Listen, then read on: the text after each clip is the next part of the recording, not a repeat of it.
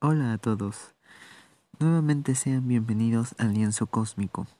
En su episodio 9 de su primera temporada, este es su host Edu J de la Vía Láctea. Esta vez volvemos a grabar con luz encendida porque hay fantasmas en las transmisiones por algún motivo que desconozco. Entonces, el episodio de hoy es titulado Ni derecha, ni izquierda, ni centro. Vota por mí. Y Hoy nos ponemos más políticos que nunca porque esto está que quema. No literalmente hablando, claro. Estas semanas dentro de la... no sé cuál en realidad estemos dentro de la cuarentena, pero sobreviviendo,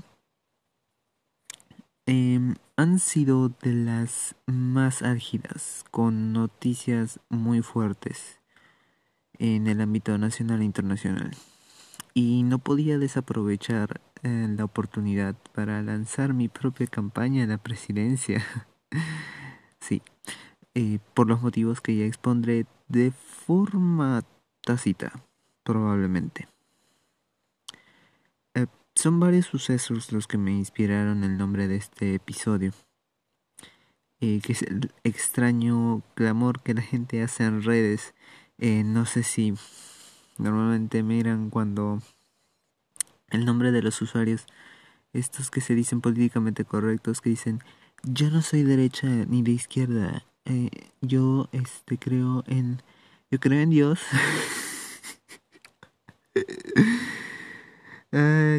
Bueno, el punto es que me inspiré en esa frase que normalmente siempre sacan para hacerse los apolíticos y en realidad nunca, en realidad no sirve de nada. Y bueno, le he dado un giro con mi propio punto de vista, ¿no? Entonces, comencemos por el principio.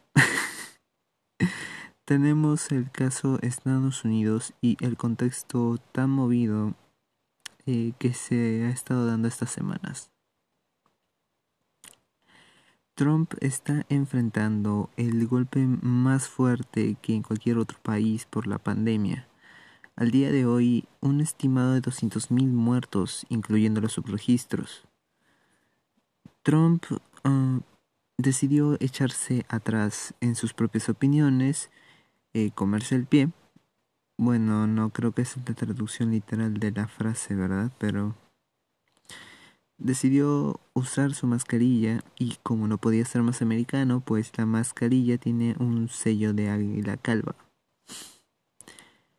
Y digo medio echarse atrás porque si bien dejó a los antimascarillas como estúpidas, aún piensa desafiar las medidas de sanidad al obligar la reapertura de escuelas con un simple el virus ya pasará.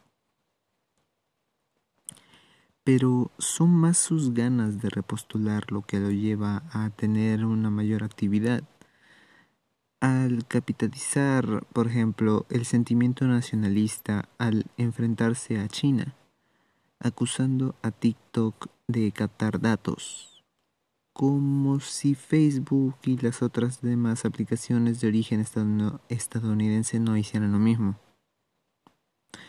Su acusación ha llevado a exigir que no se use esta aplicación y a boicotear cualquier intento de negocios con la firma asiática. Por otro lado, tenemos sus movidas con la comunidad latina y bueno, metiéndose en el caso Venezuela por muchas por muchos meses. Aunque luego de que saliera a la luz que se mandó un francotirador por parte de Guaidó, pues simplemente quedó en nada, se quedó allí, no volvió a opinar más del tema. Y bueno, eh, como, bueno, yo creo, ¿no? Que ve Netflix está usando la estrategia de Frank Underwood de, de House of Cards eh, para, bueno, usar el caos del país para reelegirse. Es así que, por ejemplo, hace unas hace unas semanas, días, la verdad es que ya no diferencio días de semanas.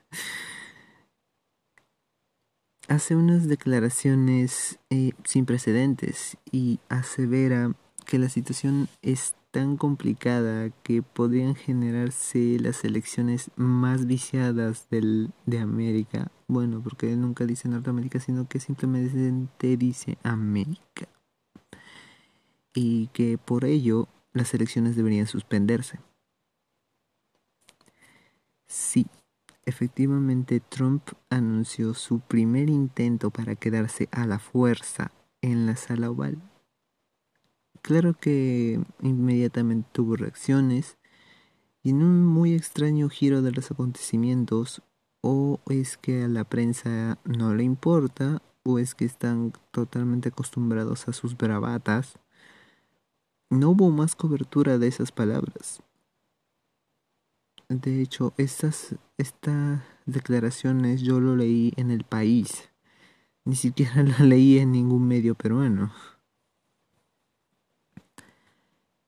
Lo que sí pasó días después es que Trump anunciaba que la vacuna estaría antes de las elecciones. Ahora dígame si esa no es la táctica del Mesías. Ahora ah, pasemos a la realidad nacional. Esta sección la quiero llamar el ocaso y decrepitud de la generación boomer y anteriores.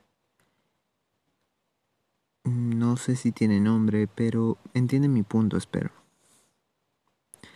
Estas semanas han sido un torbellino en la política debido al ex, al ex primer ministro, Cateriano, y su elegido ministro de Trabajo, que se quedó sin trabajo.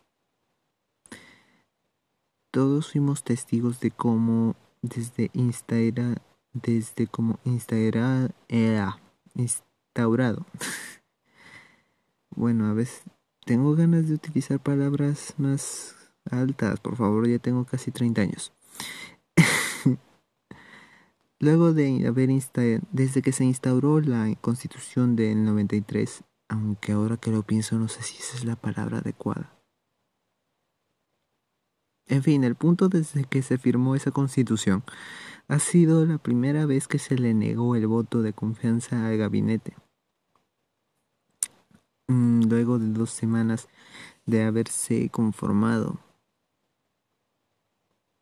esto automáticamente hacía que Cateriano, el paladín referente, el cancherísimo de la democracia, pues se fue de la forma más honrosa, si se pudiera decir, porque antes de irse denunciaba que lo chantajeaban con los votos a cambio de la cabeza del ministro de Educación, que el, que el Congreso lo tiene en la mira para destruir la reforma universitaria. La verdad es que Cateriano dio un espectáculo lamentable en la primera instancia. Un discurso agresivamente prominero. Y al decir eso no significa que esté en contra. Pero bueno, antes que me cancelen y pongan stop a la reproducción, eh, por favor escúchenme. Ciertamente e innegablemente, el canon minero sigue siendo una fuente considerable de ingresos para el país, solo que nunca, bueno, desde mi punto de vista de observación, de observador, es que nunca hay la suficiente transparencia en el tema. Históricamente hablando, se tienen los desastres en Cerro de Pasco y en Cajamarca y parece que las mineras nunca quieren reconocer estos desastres, que es cierto, es bien no es su culpa, porque en fin fue otras empresas las que hicieron mal su trabajo, pero no es que esperen que la gente se quede de brazos cruzados y ver que las historias se repitan de nuevo, y ver que sus, eh, sus campos, porque muchas veces son los campos los que terminan más perjudicados, que esos campos se arruinen. Y es en esta falta de transparencia, en este clima de falta de transparencia y de desconfianza total, que Catriano asevera que la tecnología evita que haya más daños y que vean a Canadá como ejemplo. Eso era totalmente falso, engañoso. Primero porque Canadá tiene sus propios problemas debido a la minería y bueno, en realidad la tecnología no puede eliminar los riesgos que ocurren, solo puede disminuir los riesgos, a menos que, claro, alguien me corrija, hasta donde yo tengo entendido, y porque en realidad me ha tocado revisar de primera instancia las, algunos planos de los planos de las de las etapas de limpieza estos el tratamiento de los relaves realmente eh, disminuye la toxicidad de los residuos pero no es que lo elimine y bueno en lo personal eh, al menos si yo fuera congresista obviamente no le voy a creer pero claro, yo no soy el congresista. Y la verdad es que con el discurso que dio Castellano, pues no es que fuera a convencer al Frente Amplio o al FREPOP. Y bueno, eso que días después realmente nos enteramos que nunca tuvo la intención de querer convencerlos en primer. En realidad eso es lo más vergonzoso para alguien que se jactaba de democrático. Para el ojo público salió bien, entre comillas, de Palacio de Gobierno, con una palmada en la espalda, dejando a la población saber que no se dejó chantajear. Y luego de eso, pues Cateriano comenzó su ronda de desquites políticos, que más bien creo lo dejaron mal parado a él, porque del resto de adefesios políticos, pues ya se sabe su actuar. Sabemos que Merino, el presidente del Congreso, es un pusilánime, que Acuña lo traicionó y bueno, es un traidor, honestamente, ¿a quién le puede creer? Y encima que el mismo Cateriano utilizó el recuerdo de la reforma agraria para que Acción Popular le diera su apoyo, pero al final se abstuvieron y la verdad es que eso no es posible. En este caso, si algo deben saber es que o dan o no dan el voto de confianza. Acá no existe una abstención. Si se abstienen es que simplemente no están dando el voto. Pero bueno, los muy cobardes se ocultaron en esa opción, entre comillas, que como digo, no hay. Y bueno, también, dentro de todo, Vizcarra le dio un puntapié, porque él le dijo claramente, déjate tus blanquitudes, el pueblo no te va a apoyar. Y bueno, a la primera oportunidad los mandó a volar a, Cateriano, a su ministro Work and Travel y, y a sus otros recomendados.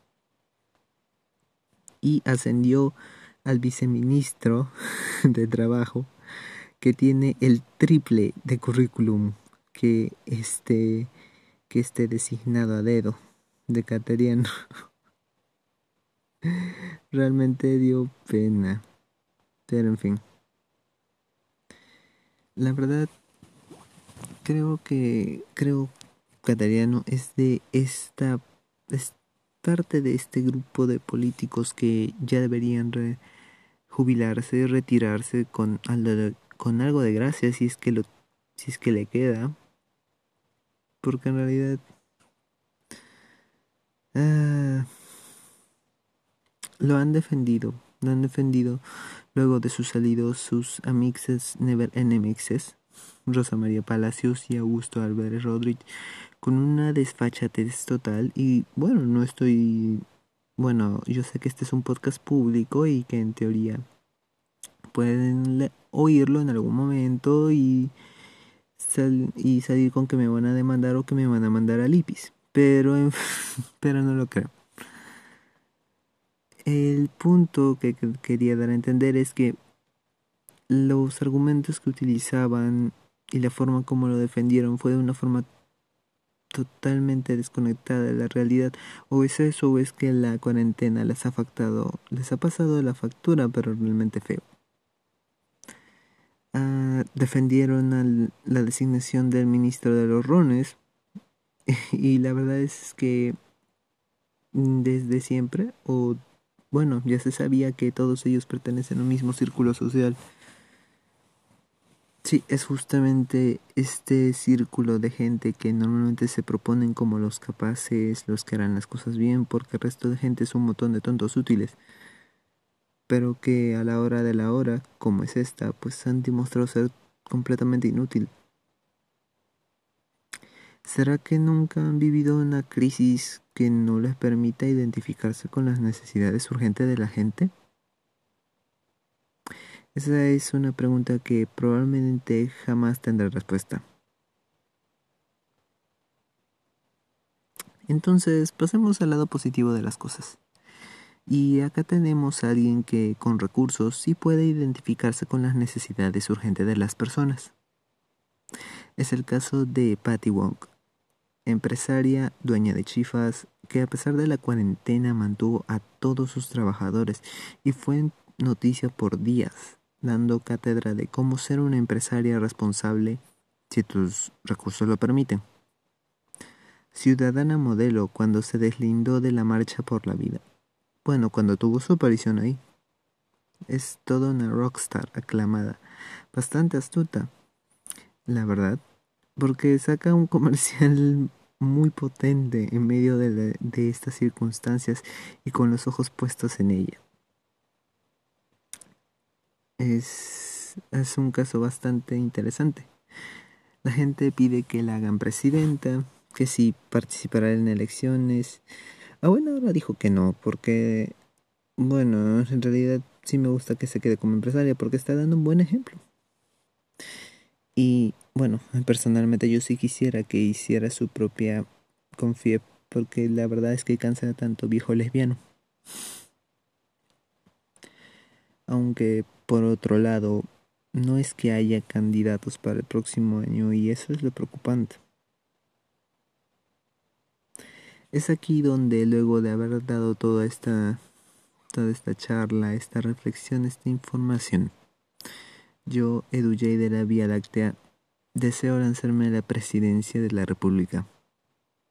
Porque francamente es ridícula la pelea que los muertos de hambre del Congreso y los blancos arribistas de la Confiep y sus generaciones con la de Chancho tengan. Es injusto para la población estar decidiendo por males menores. Encima, en esta época, porque no importa qué, por qué ideología votes, ninguna ha demostrado ser totalmente beneficiosa. En lo personal, Creo que se tienen que combinar ambas, porque en realidad, si uno lo analiza, ambas ideologías están para eso, están para complementarse, no están para eliminarse, se necesitan. Necesitan una de la otra. Puede que a algunos realmente no les guste oír esto, pero esos son los hechos. No puedes tener idealistas de batucadas ni nuevos ricos o viejos ricos, y tampoco saca vuelteros de leyes como ejecutores, ni como planificadores, ni como ni etcétera, etcétera, de un Estado. Así no van a avanzar, la verdad. Desde los confines del universo se despide su futuro presidente. Hasta la próxima.